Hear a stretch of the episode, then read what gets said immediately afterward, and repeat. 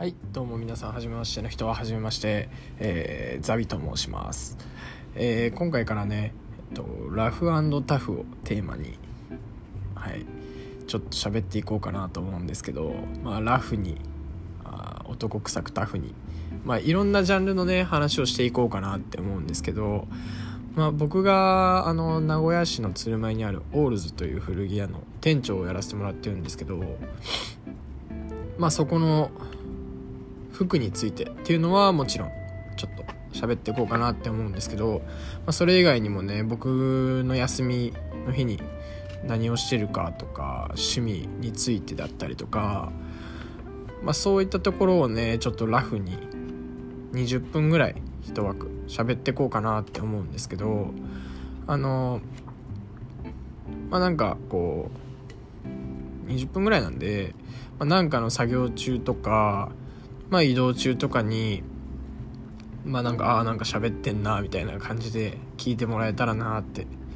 思います。はい。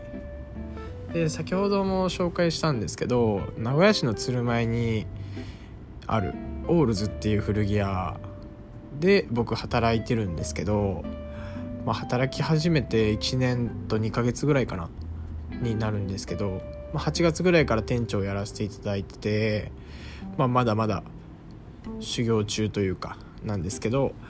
まああのうちに置いてある服がまあアメカジのスタンダードな服であったりとかヨーロッパの方のクラシカルな服とか結構こう男臭いアイテムが多かったり、まあ、僕がよく言ってるタフな服が多かったりとか、まあ、もちろんそのアウトドアオールドアウトドアなラフな服とか日常着として使える服ももちろん多く置いてあるのでもしよかったら遊びに来てくれたら嬉しいかなって思います。はい。でえっと、まあ、うちの紹介、まあ、オールズの紹介はそんな感じなんですけどまあ次僕個人の紹介になるんですけどまああのザビっていう風に大須界隈古着屋界隈で呼ばれてるんですけどあの本当は本名全く違うしあのゴリゴリの日本人なんですけどあの高校の時からこのあだ名で呼ばれてて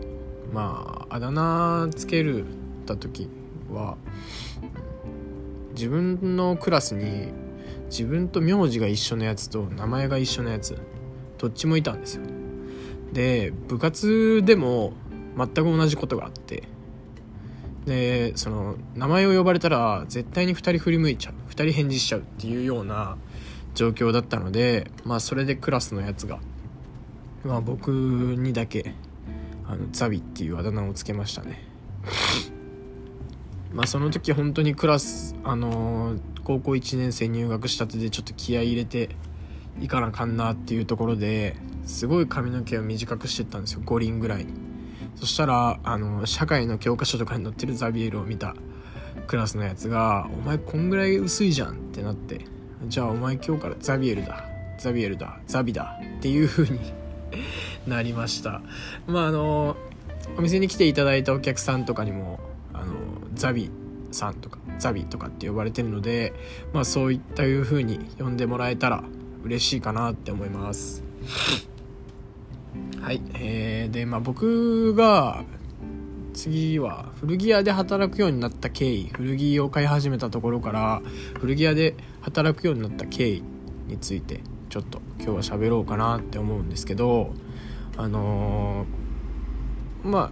高校まで僕ずっと野球をやっててそれまであんまりこうファッションに興味は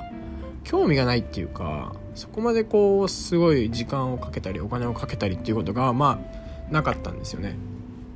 もちろんそのアルバイトもしなかったのでこの自由に使えるお金っていうのはほとんどないしまあそういうお金が、まあ、お年玉とかってあったとしても野球の道具を買ったりとかうん。そういったところにこうお金を使ってたのでその社会人になってから僕高卒で社会人やってるんですけど社会人になってから、あの自由に使えるお金を自分で稼ぎ始めてあのじゃあこうまず最初は本当になんかモテるためにとか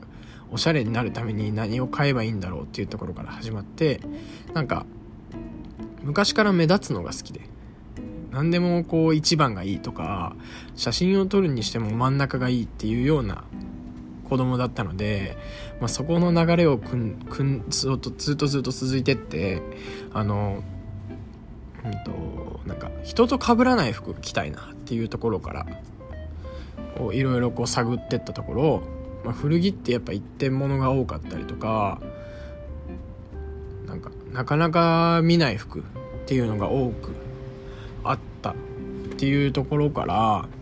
あとはえっとなんかいろんなジャンルの服がやっぱ古着っていうカテゴリーの中に入ってるのでまあいろんなジャンルの服着たいなっていうところからそこからなんか自分が一番好きなものを探してっていう風にしよっかなっていうところから古着を買うようになりました、本当にだからなんか映画からインスピレーションを受けてとか映画影響されてとかカルチャーから影響を受けてとか音楽から影響を受けてとかっていう理由じゃなく本当に単純に最初はあなんか古着っていいな。ぐらいの感じ？うん。ちょっとゆるっとした。明確な理由もなく古着を最初は漁ってましたね。はい。まあなんかそれがまあ徐々に変わっていくんですけどそこからこうまあ一人で古着屋さんをいろいろ調べていろんな古着屋さんに行ってで今の僕のおあのお店のオーナーであるスミスさんと知り合って。でそこでまた僕のまあそこが若干のなんかターニングポイント的な部分ではあったんですけどあのさらに深い話。カルチャーだったりとか映画だったりとか音楽だったりとか。まあそうそういう話。まあ、昔の俳優さんとかの話とかもしてそういう話をしていく中であこういう側面こういう歴史をたどっていくの面白いなっていう風になってったんですよね。それにそのまあなんていうんですか世の中の情勢とかに服が世の中の情勢とかによって服が移り変わってくのってすごい面白いなと思ってやっぱまあ流行り廃りっていうものはあるにはあるんですけどやっぱそれ以上になんか自己表現のためにこういった服を着てたとかそういったのをこうどんどん知っていくうちにこの世界めっちゃ面白いなってなってまだ全然勉強してみたいとかもっと知りたいっていう風に変わってったんですよね。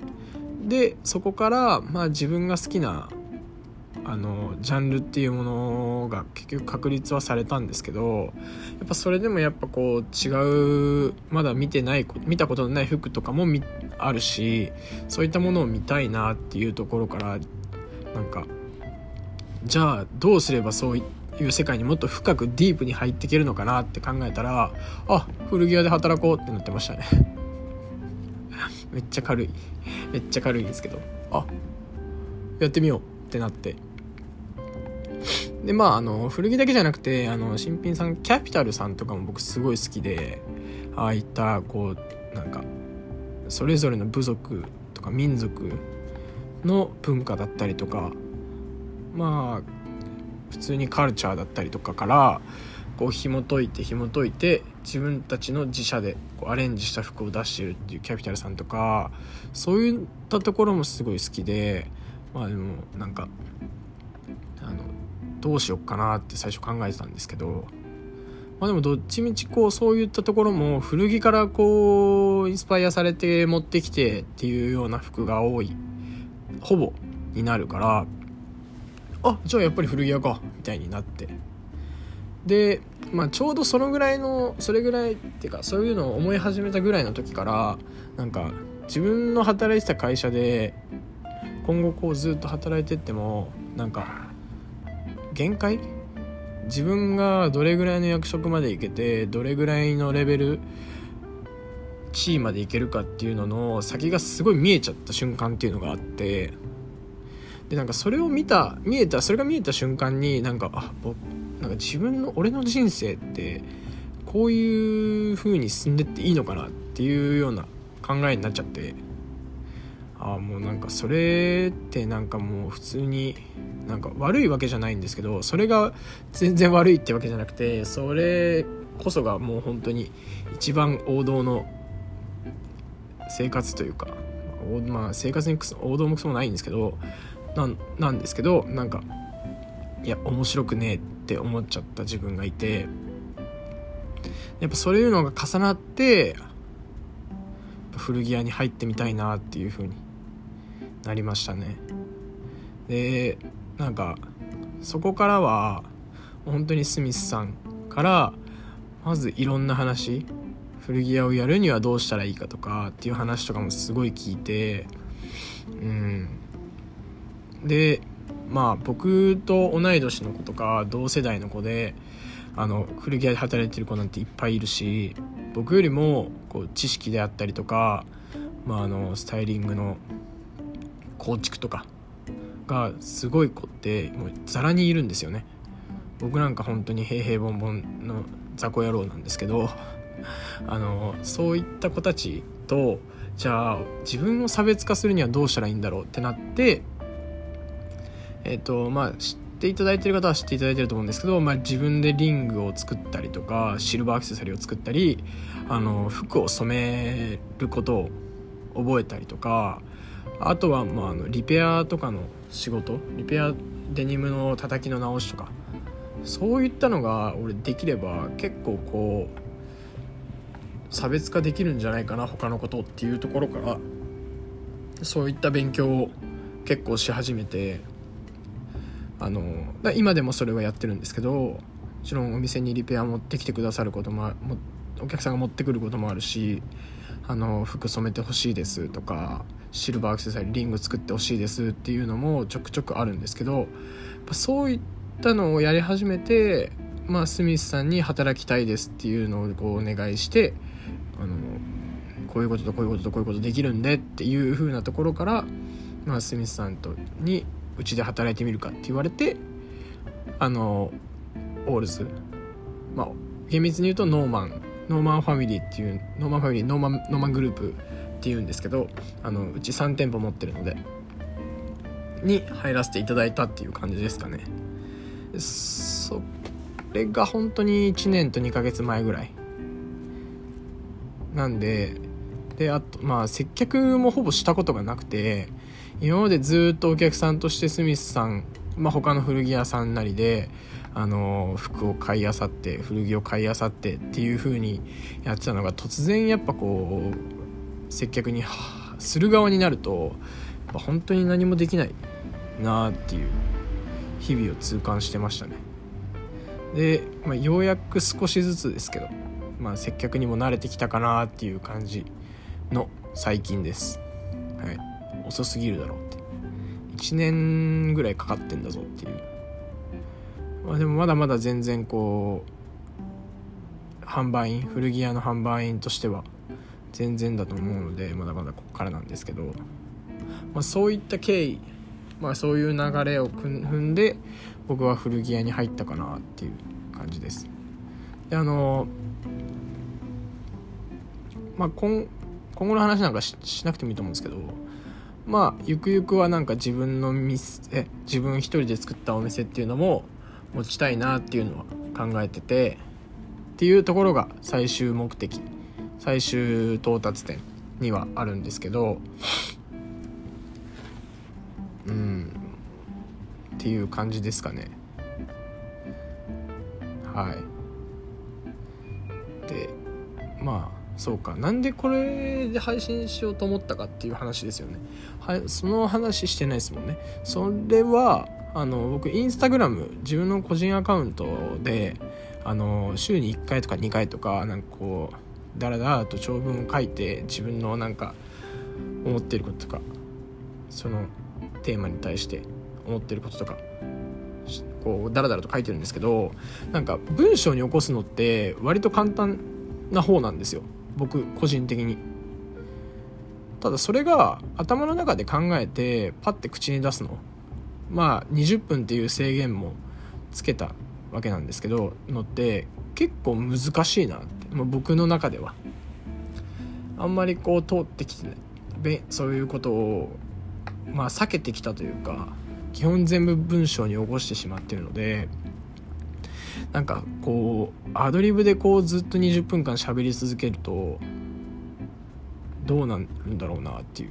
興味とそういうところがちょっと苦手なので告白告白克服したいなっていうので誰に告白すんだよ。克服したいなっていうのでちょっと始めようかなって思いました、まあ、だからあのー、本当にさっき言ったみたいになんかああこいつなんか喋ってんなぐらいで思ってもらえたら嬉しいかなと思います。はい。まあ今後いろんな話をするって言ってたんですけど、まあ、休みの日僕はまああのー、結構こうアウトドアな人間なので基本毎に毎回毎回、まあ、ご時世的に今ちょっと行けないですけど毎週毎週のようにどこかに出かけて何かしてとかあのー、たまにキャンプに行ってそのキャンプ先で寒くて死にかけたりとかあ,、まあ、あとサウナも好きなのでサウナ行ったりとかあとはあの食ご飯も好きなので僕。あの美味しいものを食べに行ったりとか。っていう風な休みを送ってるのでそういったところでなんかもし皆さんに伝えれることがあればそういったことも話していこうかなって思ってます。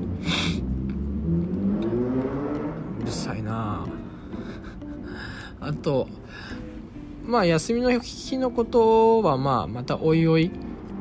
ちょっとずつ喋ってこうかなって思うのでまあ置いといていいんですけどあとはまあね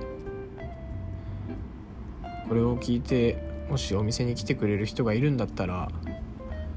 是非遊びに来てほしいなっていう感じなんですけどあの何言おうとしたんだっけな今。